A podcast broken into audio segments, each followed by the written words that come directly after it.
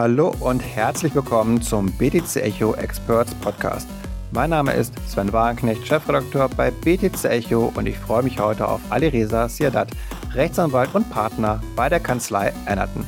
Er gehört zu den ersten Juristen, die sich mit dem Thema Kryptowährungen auseinandergesetzt haben.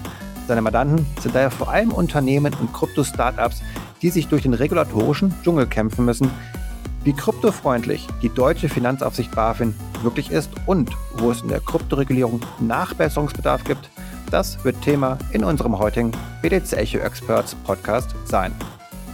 Ja, hi Alireza, schön, dass wir uns zum Podcast treffen. Ähm, ich hatte mir kurz vorher noch dein LinkedIn-Profil angeschaut und da habe ich sehr äh, freudig feststellen müssen, dass im Hintergrund die EZB ist, wie sie von einem Bitcoin-Logo angestrahlt wird.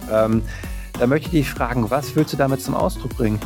Ja, hallo Sven. Erstmal vielen Dank, dass ich äh, dabei sein darf. Zum ersten Mal bei eurem Podcast.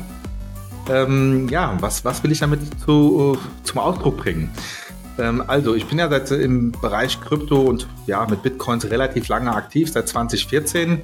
Und für mich persönlich ist der Bitcoin das erste Proof of Concept, nicht nur im Bereich Blockchain, DLT, sondern auch im Bereich DeFi zu zeigen, ähm, ja, ein Payment-System oder auch eine Anlage in einem digitales Gold funktioniert auch ohne die klassischen Intermediäre. Und ähm, das äh, finde ich persönlich äh, spannend. Ich bin jetzt kein Hardcore-Bitcoin-Trader und keiner, der sagt, äh, nur Bitcoin und alles andere Shitcoin. Äh, aber ich finde den Bitcoin als Proof of Concept schon sehr gut. Hm. Ja, hoffen wir, dass die EZB vielleicht ein bisschen auch noch offener sich zeigt. Sie hat ja in ihrem Blog sehr oft auch gegen Bitcoin geschrieben, regelmäßig. Da kenne ich ein paar gute Blogbeiträge auf jeden Fall, aber das darf sie wahrscheinlich machen. Also juristisch gibt es wahrscheinlich nichts, wo man ihr jetzt einen Strick draus drehen könnte, wenn sie gegen Bitcoin schreibt. Außer du hast deine Idee natürlich, dann äh, nehme ich dir gerne auf. Nein, also ich, ich war jetzt vor kurzem wieder beim Bundestag bei einer Anhörung dabei. Da waren Vertreter vom, vom, vom, vom, ja, von der Bundesbank dabei, von der EZB. Und da gibt es so den einen oder anderen, der auch gerne mal stichelt und auch Beiträge schreibt gegen den Bitcoin. Ich finde, solange alles wissenschaftlich oder auch von einer wissenschaftlich bewiesen ist oder von der Meinungsfreiheit umfasst ist, dann kann man über Bitcoin sagen, was man will. Aber so ja, provozierende, provozierende Aussagen wie Bitcoin wird ja nur für Kinderpornografie benutzt und äh, der Energieverbrauch von Bitcoin ist größer als äh, alle äh, Industrieländer zusammen. Sowas ist Quatsch meines Erachtens. Und das ist provozierend, ja, ja. das geht nur in eine Richtung. Da kann man keinen äh, Dialog aufbauen und äh, sich ja austauschen über die Thematik. Da bin ich kein Freund von. Ja, ja.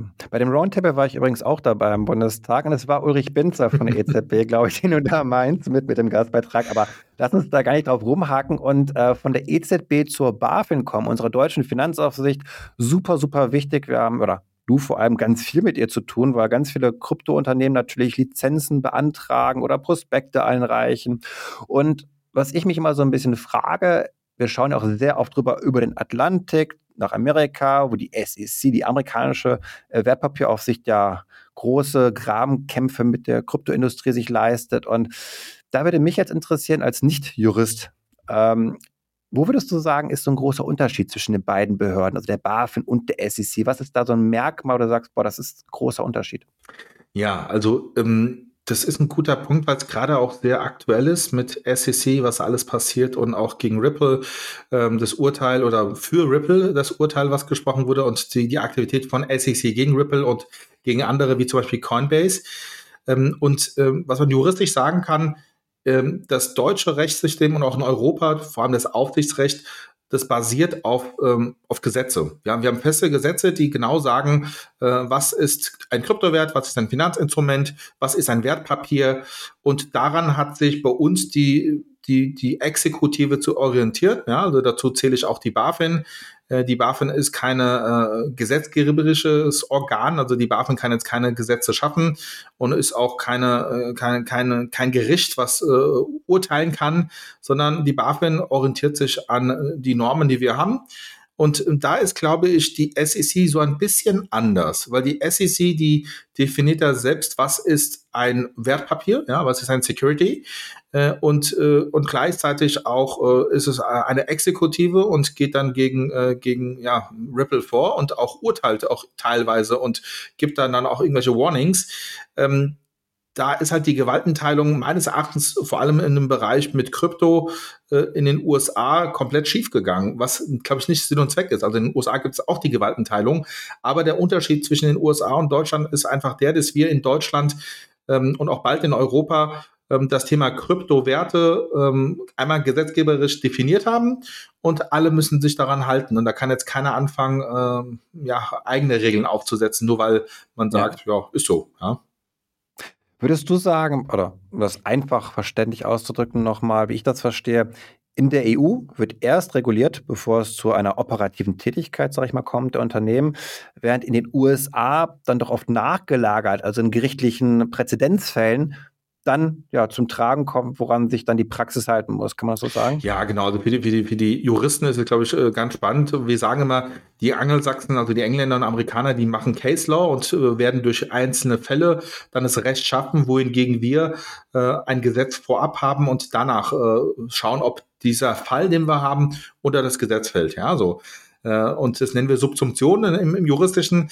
Ähm, aber so wie du es schon gesagt hast, ist es absolut richtig bei uns äh, kann man auch sagen, ohne Gesetz auch keine Bestrafung. Also muss wirklich vorab erstmal ein Gesetz geben und muss niedergeschrieben sein und danach äh, wird geschaut, ob da jemand sich compliant verhält oder auch nicht. Hm. Und würdest du jetzt davon abgesehen sagen, kann man sagen, wer ist da so strenger? Also ja, das, die Vorgehensweise ist anders in den USA, gar keine Frage, aber eine Behörde kann unterschiedlich streng sein. Es gibt Behörden, die sind sehr in deregulierten Regionen, sage ich mal, die sind eher locker und andere sind dann doch eher, die schauen genauer hin. Kann man da auch so eine Unterscheidung machen zwischen SNC und BaFin? Oder ist das zu schwierig?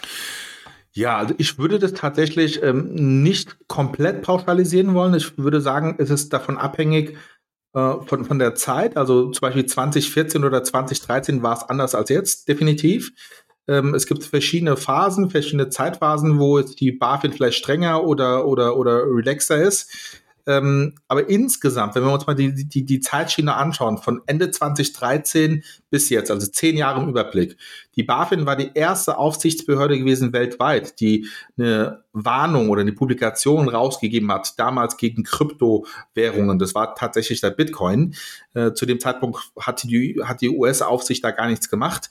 Äh, und das hat sich äh, fortentwickelt. Und jetzt hätte ich eher gesagt, ist die BaFin in einen kooperativen äh, Modus um äh, gewechselt, wohingegen die SEC oder auch die FinCEN und andere US-Behörden immer noch in der Krypto-Steinzeit sich bewegen ähm, und äh, nicht wirklich dazu beitragen, dass Unternehmen, die was mit Krypto machen in den USA, sich fortentwickeln können.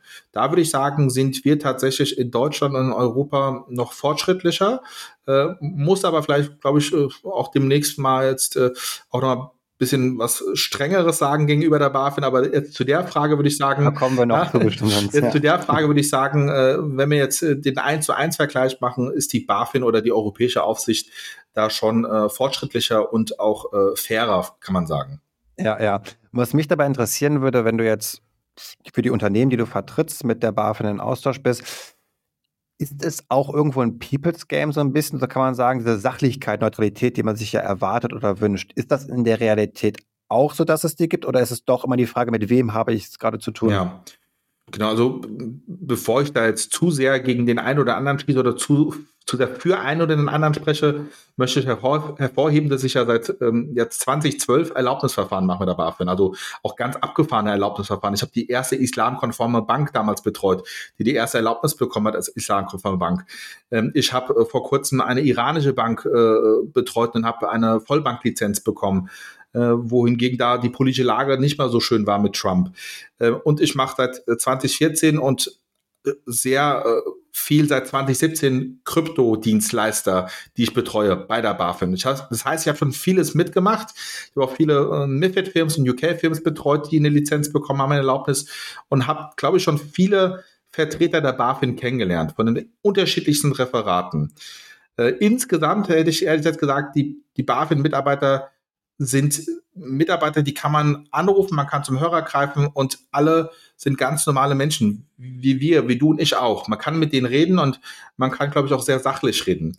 Ähm, und am Ende des Tages äh, orientieren sich die BaFin-Mitarbeiter immer an, an, an, den, an den Gesetzen, die es gibt. Nichtsdestotrotz gibt es bei der BaFin einige Mitarbeiter, wo ich sage, mit denen arbeite ich sehr gerne zusammen und da äh, greife ich gerne zum Hörer und äh, telefoniere und versuche auch mal so komplexe Fälle, vor allem bei den Krypto-Themen, da gibt es wirklich sehr komplexe Fälle, auch mal vorab telefonisch zu besprechen, bevor ich jetzt eine E-Mail rausschicke oder ein Schreiben. Und umgekehrt passiert das auch, dass mich dann der BaFin-Mitarbeiter anruft und sagt, Herr Sierat, äh, wir haben da was und äh, ich würde es gerne so und so machen, sehen Sie das genauso oder spricht da was dagegen? Und das finde ich extrem gut, wenn, wenn man auf so einer Ebene mit der Aufsicht kommunizieren kann. Äh, am Ende des Tages wird natürlich die BaFin sich an Recht und Ordnung halten und da auch eine, ein Ergebnis auch erzielen, was jetzt nicht beeinflusst ist durch mich, sondern aber trotzdem kann man vorab äh, auf Augenhöhe miteinander diskutieren und ich respektiere dann auch die Ansicht der BaFin oder das Ergebnis der BaFin, wenn es auch nicht meiner Ansicht entspricht. Ja, und das mhm. ist gut. Mhm. Ja. Und Ah ja, ja, da ist irgendwas runtergefallen, ist aber nicht schlimm. Und würdest du sagen, dass durch die Mika sich nun der Druck auf die BaFin erhöht? Denn ich könnte ja jetzt theoretisch hingehen und sagen, das ist mir gerade ein bisschen zu streng mit der BaFin. Da komme ich nicht durch mit meinem Antrag. Ich gehe jetzt einfach nach Österreich, die können ja auch Deutsch sprechen, und da versuche ich da mal Glück, denn durch Mika kann ich es ja EU-weit passporten. Würdest du dem zustimmen?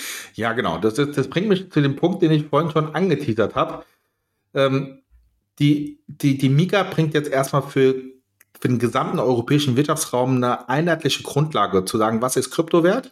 Und das gilt nicht nur für die Kryptodienstleister und für die Nutzer, sondern das gilt auch für die Aufsicht. Genauso, wenn ich jetzt sage, ich brauche eine Zulassung nach der Mika als Kryptoverwahrer oder Krypto-Exchange, als Kryptobörse, ähm, dann kann ich mich an die BaFin wenden. Ich kann mich aber auch an die FMA in Österreich wenden oder an die FMA in Liechtenstein oder, oder eine andere Aufsichtsbehörde. Und, äh, und das bringt jetzt ein ich nenne es Level Playing Field oder ein, ein, ein, ein, ein, ein ja, ein, ein, ein, ein Markt, der gleichermaßen für alle gilt. Und, und da ist auch Wettbewerb dann auch sehr wahrscheinlich auch unter der Aufsicht äh, zukünftig zu sehen. Und dann könnte es durchaus sein, dass äh, äh ich als Kryptodienstleister äh, nicht zur BaFin gehe, sondern zur FMA nach Österreich und mir erhoffe, dass ich da schneller äh, zu meiner Lizenz komme, weil das ist es gerade jetzt in Deutschland mit Blick auf den Kryptoverwahrern doch schon kritisch. Okay. Ähm, wir hatten vorhin kurz schon mal darüber gesprochen, dass die SEC das mit der Gewaltenteilung, ja, ist der Böse nicht ganz so ernst nimmt, aber zumindest gerne die Gesetze auch macht, vielleicht einfach. Äh, und jetzt gibt es so einen Fall. Und zwar gab es, ich weiß gar nicht mehr, das Jahr 2018 war das, genau, vom Berliner Kammergericht den Fall, wo entschieden worden ist darüber, ob jetzt Bitcoin E-Geld ist oder eine Rechnungseinheit, also eine juristische Definition. Und da war es so gewesen, dass sich die BaFin da einfach so drüber hinweggesetzt hat, dass die also gesagt hat, so, das ist so egal, was da jetzt ein Gericht entscheidet und wir entscheiden das jetzt. Jetzt vom Verständnis her, dieser Fall vom Berliner Kammergericht, das erinnert mich dann schon aber auch ein bisschen an eine SEC, die sagt, schön und gut, was da so passiert, wir machen hier dann doch am Ende die Gesetze. Ähm, kannst du diesen Fall mal so ein bisschen eher erklären und einordnen vielleicht? Ja, das ist ein, das ist ein guter Punkt, äh, Sven. Also bei der SEC oder in den USA ist es so, da hat man diesen bekannten Howey-Test. Und der Howey-Test ist extrem alt und ist eigentlich nicht für die neueren Sachverhalte gedacht. Und deshalb ähm, nutzt die SEC das sehr flexibel und je nachdem, wie sie gerade den Fall einordnen will. Und das ist halt nicht gut, weil wenn man jetzt äh, Coinbase ist und als Coinbase vor drei Jahren äh, äh Token gelistet hat, die die SEC damals als Utility-Token gesehen hat und jetzt nach drei Jahren sagt, das sind Security-Token, das bringt äh, kein, ja, keine Klarheit im Markt. So. Etwas ähnliches macht auch die BaFin mit Rechnungseinheiten. Rechnungseinheiten ist ein Begriff, den hat der Kollege Lutz Aufenberg auch mehrfach schon äh, klargestellt und auch bei euch bei BTC Echo auch darüber geschrieben.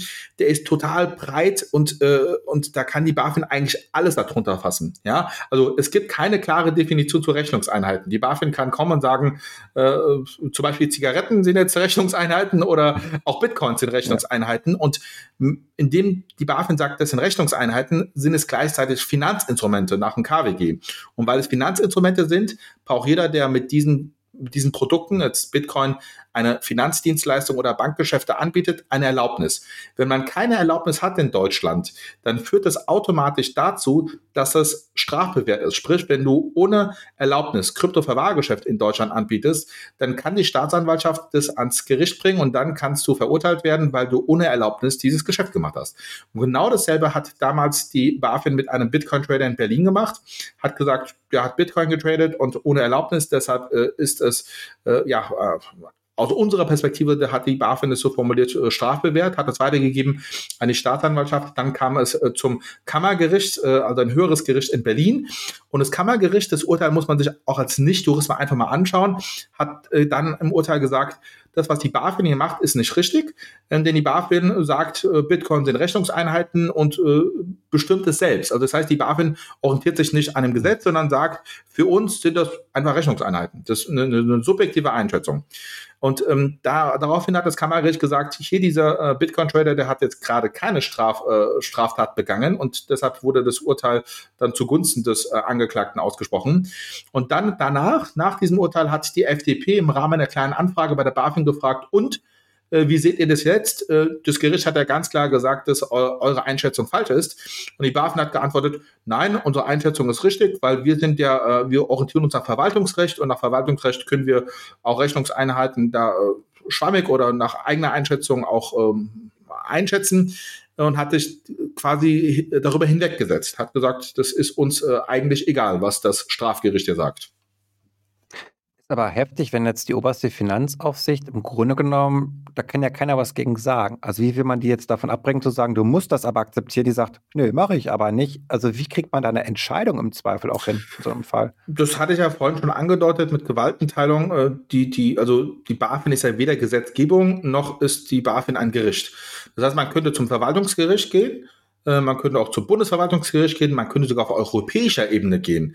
Oder man könnte auch, äh, ja, die BaFin ist schon unabhängig, aber am Ende des Tages, zum Beispiel, wenn jetzt eine, eine Thematik mit Wertpapieren zu tun hat, was europarechtlich reguliert ist, könnte man zur ESMA gehen, zu European Securities Market Authorization. Das ist eine Behörde auf europäischer Ebene, wo man dann äh, als Betroffener hingehen kann und sagen kann, äh, pass mal auf, äh, die BaFin sieht es ganz anders, als es im, äh, zum Beispiel in der MIFID drinne steht äh, und wie das andere Aufsichtsbehörden in Europa machen. Da würde sich die BaFin nicht drüber hinwegsetzen, weil da ist die BaFin-Kraft EU-Recht gezwungen, es genauso zu machen, wie man es in Europa macht. Und das ist ja das Gute jetzt mit der Mika und mit den Kryptowerten, weil da haben wir eine einheitliche Vorgabe. Da kann jetzt die BaFin nicht sagen, wir sehen es anders. Ja, das ist, da gibt es ein einheitliches Gesetz.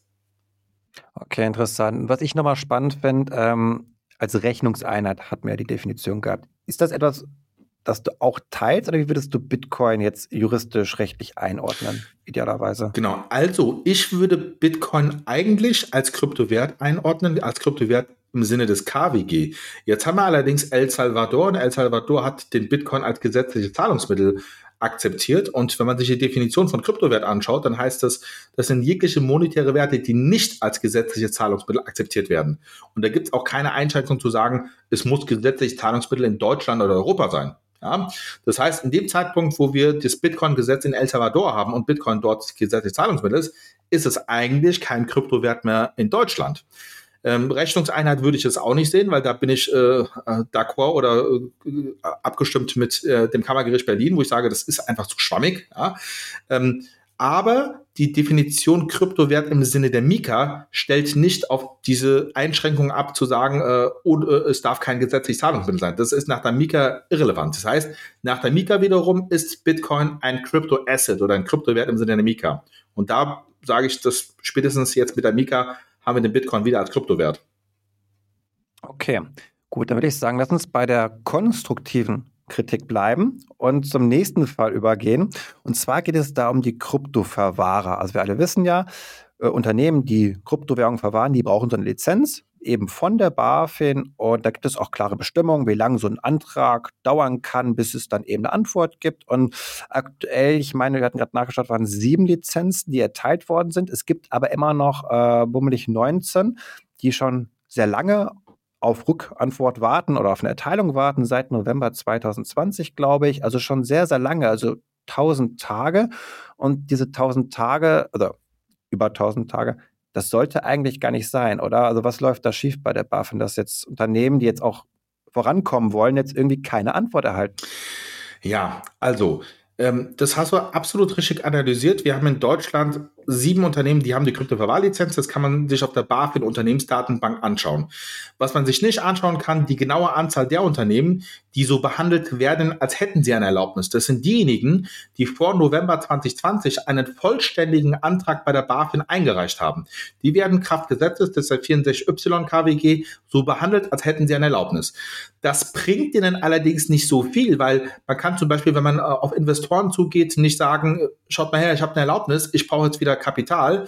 Äh, das ist richtig schwer für die. Sie dürfen noch nicht mal auf ihre Webseite draufschreiben, wir haben eine Erlaubnis. Das dürfen sie auch nicht. Und in der BaFin Unternehmensdatenbank wird man auch nicht aufgeführt. Das heißt, diese 19, die warten jetzt seit über 1000 Tage auf ihre Lizenz ähm, und die bekommen keine Lizenz. Und das ist meines Erachtens nicht okay ich bin eigentlich ein Freund ähm, von, von BaFin-Erlaubnisverfahren und ich habe in der Vergangenheit auch immer wieder Unternehmen dazu geraten, bei der BaFin einen Erlaubnisantrag zu stellen, weil ich bisher immer sehr gute Erfahrungen gemacht habe, sowohl in zeitlicher Hinsicht als auch in der Kommunikation mit der BaFin. Man hat ganz klar gesagt bekommen, das fehlt, das musst du noch nachreichen und dann hat man in der Regel auch äh, relativ zeitnah eine Erlaubnis bekommen. Jetzt ist es allerdings so, dass es tatsächlich Unternehmen gibt, ich schätze, ich tippe mal auf diese 19, dass die schon seit 1000 Tagen warten und wenn man sich schon ein bisschen mit Erlaubnisverfahren auseinandergesetzt hat, dann weiß man ganz genau, so lange darf es gar nicht dauern. Weil der Paragraph 33 KWG, der sagt, wenn der Antrag vollständig eingereicht wurde, sollte die BaFin sechs Monate danach entscheiden, ob ja oder nein. Man kann noch Nachfragen stellen und da müssen die Nachfragen äh, nach zwölf, spätestens zwölf Monaten beantwortet werden. Aber Pi mal Daumen sagt man, nachdem der Antrag vollständig eingereicht wird, sollte nach sechs Monaten eigentlich äh, man Bescheid wissen, kriegt man die Erlaubnis oder nicht. Und wenn jetzt okay. Antragsteller es ist gar nicht äh, gesagt bekommt, das ist nicht gut, also in verschiedener Hinsicht. Aber wie erklärst du dir solche langen Zeiten? Also drückt man sich da vor einer Entscheidung? Traut sich da keiner? Sind alle, weiß ich nicht, äh, haben einen Job gewechselt, in Elternzeit? Oder also äh, wie kommt das zustande? Weil die kennen ja die Regeln. Die wissen ja ganz genau, wie lange sie brauchen dürfen für diese Antwort. Und sie machen, sie geben diese Antwort einfach nicht. Hast du eine Erklärung? Also da sind verschiedene Punkte, die eine Rolle spielen. Ich kenne nicht alle Punkte. Ich kann nur ja, tippen, woran es liegt. Das eine, woran es liegt, ist definitiv, dass wir innerhalb der BaFin eine Umstrukturierung gesehen haben. Das heißt, wir haben ja einen neuen BaFin-Präsidenten, der Branson, der gekommen ist und mit dem BaFin-Präsidenten wurde eine Umstrukturierung bei der BaFin durchgeführt. Auch das BaFin-Referat, was zuständig ist für die Kryptoverwahranträge, damals war es GAT, heißt jetzt ZK4. Die damalige Referatsleiterin wurde ausgetauscht, da gibt es eine neue Referatsleiterin, Mitarbeiter haben gewechselt. Ähm, und ähm, da gab es ein bisschen äh, Bewegung. Und das hat dazu geführt, dass auch vielleicht Personen äh, jetzt äh, Kryptoverwahranträge betreuen müssen, die noch nie was mit Krypto zu tun hatten. Äh, das muss man auch ganz einfach so verstehen. Das dauert, bis man solche Themen versteht. Ähm, und dann gibt es durchaus noch so Punkte, politische Punkte, strategische Punkte, die nichts mit rechtlichen Punkten zu tun haben, wie zum Beispiel ähm, FTX, wie zum Beispiel Silvergate, äh, Silicon Valley. Ähm, das sind alles Themen, wo dann die BaFin dann irgendwann sagt, oh, wäre jetzt FTX bei uns gewesen, hätte eine Lizenz gehabt, äh, dann wäre uns das schon ziemlich auf die Füße gefallen. Äh, Stichwort Wirecard. Ähm, äh, Silicon Valley hat ja auch eine Lizenz in Deutschland gehabt, die Silicon Valley Bank. Da hat auch die BaFin probiert, das so ein bisschen äh, auf Krypto zu schieben. Ja, das äh, hat man auch aus dem Markt mitbekommen, was nicht fair ist. Ähm, und ich glaube, das spielt auch eine extreme Rolle. Also ich glaube, äh, da gibt es auch vielleicht Signale von oben, wo dann der Branson kommt und sagt, bisschen mal zügeln mit den Lizenzen, die wir hier rausgeben. Wir wollen nicht übermorgen den nächsten F, äh, FTX oder Wirecard oder sonstigen da haben. Äh, und ich glaube, das sp spielt schon eine extreme Rolle hier. Man hätte nicht gedacht, dass A, so viele diese Lizenz beantragen werden in Deutschland dass B so viele tausend Tage den Atem haben und auch die finanziellen Mittel zu warten und das C, dass in 1000 Tagen dann FTX, Silvergate, äh, Celsius und all das passiert. Ja. Gut. Erstmal vielen Dank, würde ich sagen, für deine konstruktive Kritik, äh, für die Insights, wie es ist, als Anwalt sozusagen mit der BaFin zu tun zu haben. Und ich hoffe, dass ihr das eben auch ja offen entgegennimmt, dieser, diese Kritik. Ähm, ist ja noch ein neues Thema immer noch, nach wie vor, und dass wir da ja schnellere Fortschritte einfach sehen können in den nächsten Monaten. Vielleicht bringt hier auch Mika noch ein bisschen Schwung mit rein, dass dann manche Anträge vielleicht doch mal ein bisschen schneller durchgehen. Und ähm, daher vielen, vielen Dank für diese Insights, Alresa. Und wenn euch, liebe Hörerinnen und Hörer, der Podcast gefallen hat, dann hinterlasst uns doch auch gerne eine Bewertung auf Apple Podcasts, Spotify und Co. Das würde uns enorm weiterhelfen. Und in diesem Sinne, macht es gut und bis zum nächsten Mal.